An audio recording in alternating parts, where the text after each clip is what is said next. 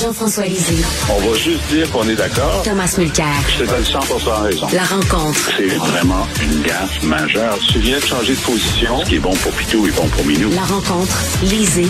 Mulcair. Alors, nous sommes avec Jean-François et Tom. Tom, qu'un lecteur, euh, Guillaume Michaud, m'a écrit qu'il appelle de Sparkling Mulcair maintenant parce que... Ah, ouais, ouais. avec les étoiles, hier. Mais, mais tu sais que là, là, je suis sur mon iPad, je pense pas que ça va marcher. Mais hier, j'étais dans l'auto, j'étais donc sur mon iPhone.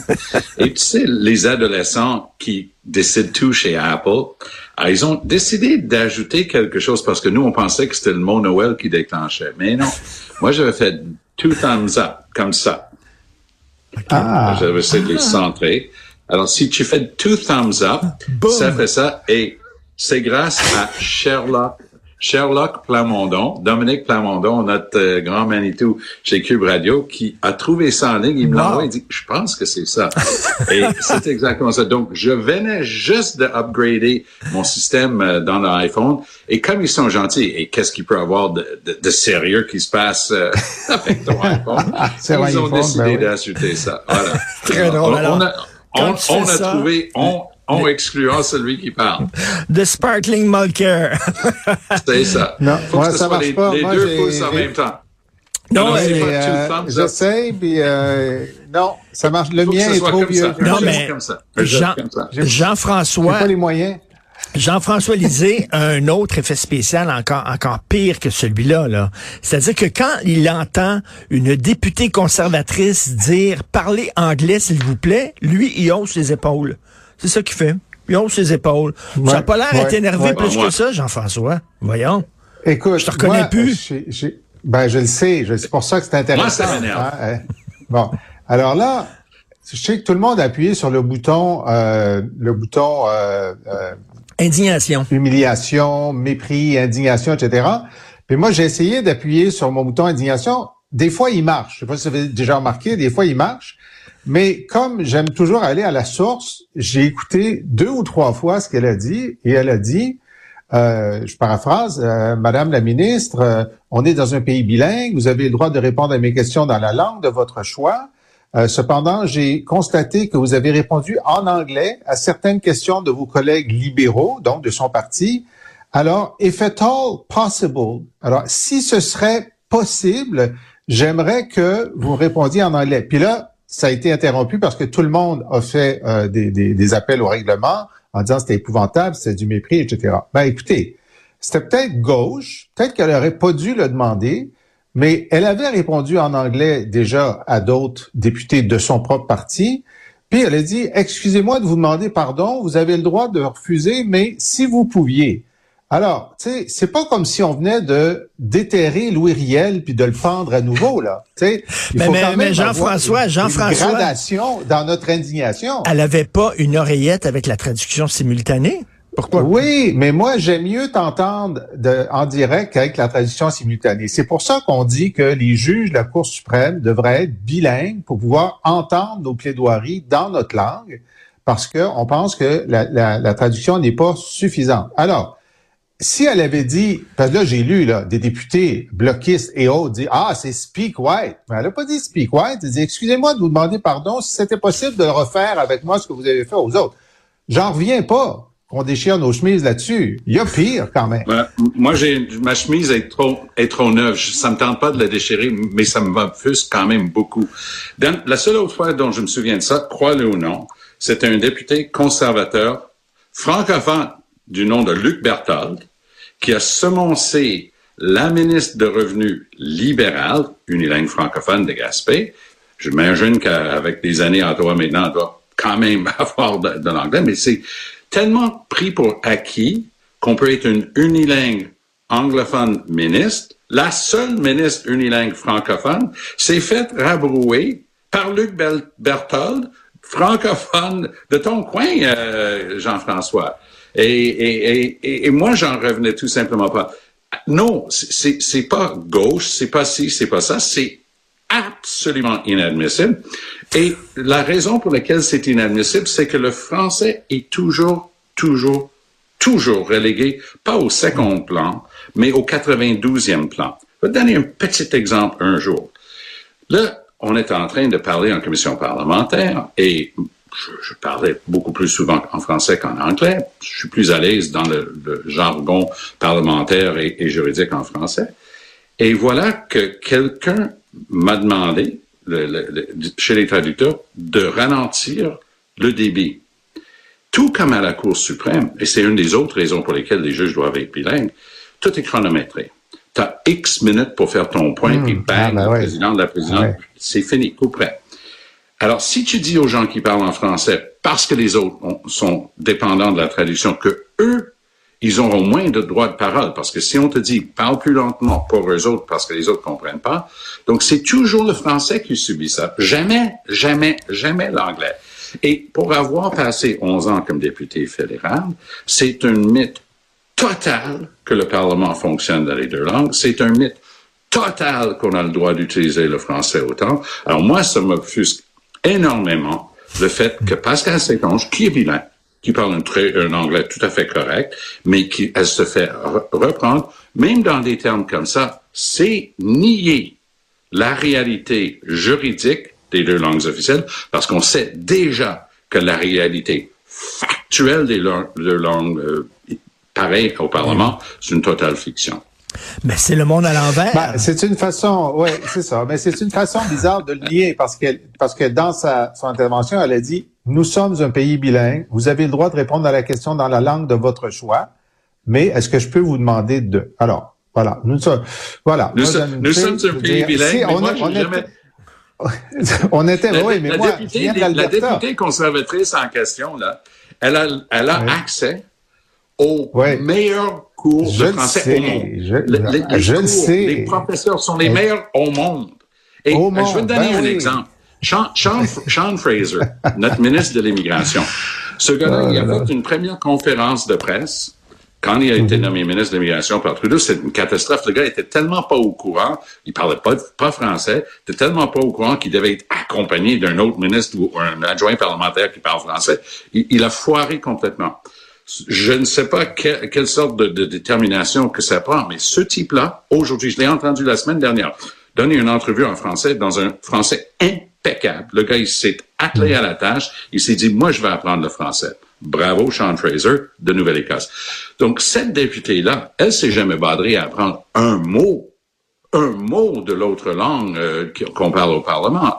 Et comme dit Richard, elle a de, eh les, meilleurs interprètes euh, simultanés au monde, mais non, il va falloir que l'autre, parce qu'elle a parlé en anglais, parce qu'elle a peut-être l'habitude de parler avec sept collègues en anglais ou ce collègue, puis là, elle retourne dans sa langue euh, première, lui demande de changer et de commencer à parler dans une deuxième langue alors qu'elle ne parle pas un mot de, de, la deuxième langue. Moi, je m'excuse, moi, ça m'offusque mais comme je dis, ma chemise est trop neuve pour déchirer. Mais comprends que, métaphoriquement, je viens de déchirer ma chemise. oui. Je comprends tout ça. Je comprends tout ça. Mais moi, comme indépendantiste, je n'ai pas d'espoir que les députés ah, albertains vont se mettre à apprendre le français. Bon. Et donc, et je préfère garder mon stock d'indignation, parce que c'est beaucoup d'énergie être indigné constamment.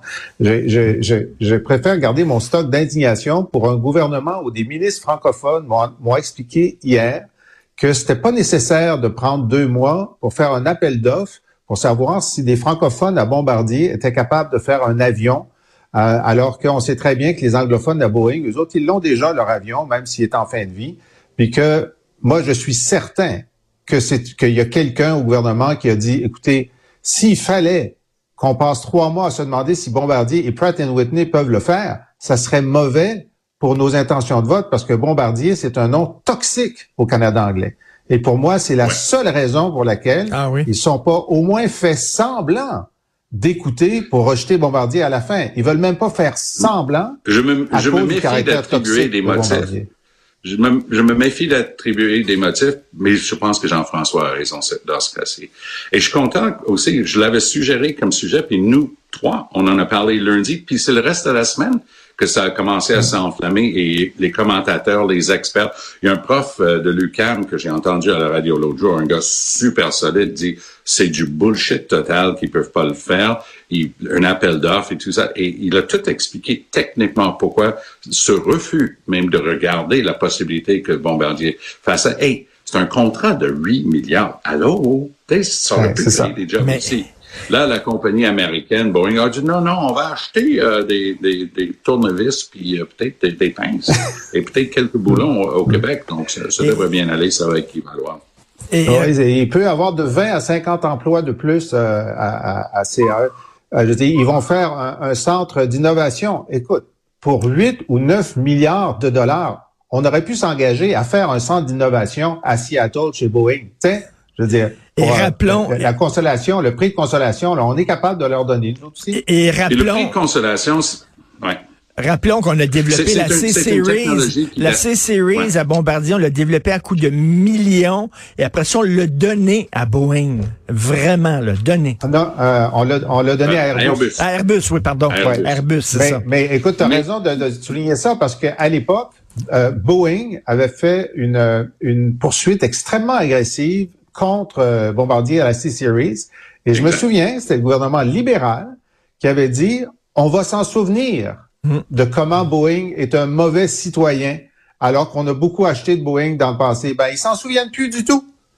Plus du tout. Et parlant de mauvais citoyens, Boeing, ça c'est la base de, de leur truc qu'ils sont en train de vendre, c'est le 737, qui est une technologie qui date d'il y a 40 ans. Et la nouvelle version, quand même, parce qu'il y en a une, euh, du 737, souvenez-vous ce qui s'est passé, ça a commencé à tomber du ciel. Parce qu'ils avaient tellement fait un forcing disant ça prenait pas un upgrade de la compétence des pilotes. On va tout faire ça parce que c'est comme si c'était le même avion, puis c'était pas le cas. L'avion, le, le système automatisé prenait le contrôle. Le pilote pouvait plus piloter l'avion et jusqu'à temps qu'il le refasse. Le, le président, de, chef de la direction a été éclairé, mais ça c'est la même compagnie. Une compagnie, puis bravo de rappeler le- leur comportement à l'égard de, de Bombardier. C'est de l'apleuventrisme multiplié par 100. C'est incroyable. Jean-François, gouvernement fédéral est en train de faire ça. Jean-François, voici ce qu'on peut lire dans le journal de Montréal aujourd'hui. Des entreprises aéronautiques québécoises comme CAE et Héroux Deftech se réjouissent de la décision d'Ottawa d'octroyer euh, le, le- le contrat à Boeing sans appel d'offres. Écoute, avec de la solidarité comme ça, là, on va pas loin. là. des entreprises québécoises sont contentes qu'on a donné ça à Boeing. Parce qu'ils ont un lien d'affaires avec Boeing et ils savent Ben oui. qu'ils vont avoir des contrats, des, des sous-contrats. Mais rien ne dit qu'il n'y aurait pas eu les sous-contrats avec Bombardier. Mais là, une fois que quelqu'un a gagné, t'es es, d'accord. Ils vont, ils vont, euh, on dit à la rescousse du succès. Ils vont à la rescousse du succès. Voilà. Euh, Tom, on a parlé du français à Ottawa. Tu veux nous parler de Oui. l'anglais au Québec maintenant? Oui. Alors, depuis le début de cette discussion sur une nouvelle super agence en santé, du côté anglophone, on s'inquiète beaucoup de ce que ça veut dire pour l'accès aux services. Le, le gouvernement de la CAQ a une ligne que tout le monde répète, ça changera rien. La loi 96, selon eux, ça changeait rien. Alors voilà que mardi soir, en commission parlementaire, les nombres de jardins du ministère de la Santé qui prépare ces affaires-là arrivent avec une modification. Pour te dire comment c'est complexe, puis là, Dubé songe à utiliser une guillotine pour mettre fin au débat, ce qu'on appelle le baillon. Ils étaient rendus à l'article 1111 et ils ajoutaient une nouvelle article. Donc, c'était littéralement là. L'amendement, c'est 1111.1. Alors, facile à retenir parce que ça fait loi 101. Depuis la loi 101, à l'époque, c'était l'article 113F. On reconnaissait les municipalités et les agences de santé qui donnaient leurs services à des gens d'une majorité, euh, en majorité d'une langue autre que le français. Là, les gens, dernièrement, on a eu un grand débat autour des municipalités. Ah, ben, ils, ont plus ce chiffre-là. Et la CAQ a été super intelligent. Ils ont dit, Ah, on va pas se mettre le nez là-dedans. Euh, Pascal Berrubé, lui, il avait plein de chemises à déchirer. Eu une décision de gros bon sens. Il y a des conseils municipaux. Laisse-les décider. C'est eux autres, ce sont leurs citoyens. Et ça, ça a été comme ça. Ça, c'était une décision couverte sur la marmite. On calme le jeu. Ici, ce qu'ils veulent faire, c'est de donner à cette super agence la possibilité de retirer la reconnaissance du droit d'être bilingue de- pour, pour tes services. Le problème, c'est qu'on est en train de scraper les conseils d'administration. Donc, contrairement à un conseil de ville qui pouvait quand même avoir un mot à dire pour ses citoyens, les gens qui livrent ces services-là, il y a quelqu'un, et ils étaient même pas capables de dire sur quoi vous allez baser pour faire la détermination que c'est tombé en bas de 50% incapables de répondre.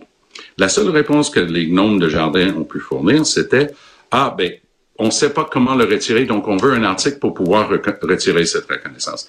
Christian Dubé est, à mon point de vue, le meilleur ministre de la Santé qu'on ait jamais eu. Le, gars est brillant, il est un homme d'affaires, c'est un gestionnaire, il comprend le game, mais là, s'il laisse sa gang de la santé imposer ça, il va se fourvoyer parce que ça va être contesté devant les tribunaux le lendemain matin. Est-ce que, Jean-François, tu crois vraiment qu'au Québec, on va refuser d'offrir des services en santé en anglais aux anglophones? Ben, c'est pour ça, que je trouve, je trouve, je trouve que cette, euh, ce, débat, ce débat est, absurde. Puis de la façon dont on, on, décrit la, la, la, la, discussion à la commission parlementaire, c'est comme si Dubé apprenait pendant la commission l'impact de l'amendement qu'il venait de déposer aux questions d'André Fortin du PLQ puis de, de, de, de Rivard du QS, de QS, plutôt que de répondre, il laissait son chef de cabinet, son sous-ministre répondre, euh, c'est-à-dire son sous-ministre puis son, son avocat répondre. Il semblait apprendre ce qui se passait. Puis là, il a suspendu cet, cet amendement-là. Il n'a pas forcé son adoption. Puis il a dit, moi, ce que je veux, c'est le statu quo. Mais effectivement, moi, euh, sur cette question-là encore, j'ai toujours été de ceux qui pensent que quand tu vas à l'hôpital, tu n'as pas besoin, as besoin d'un test sanguin, tu n'as pas besoin d'un test linguistique.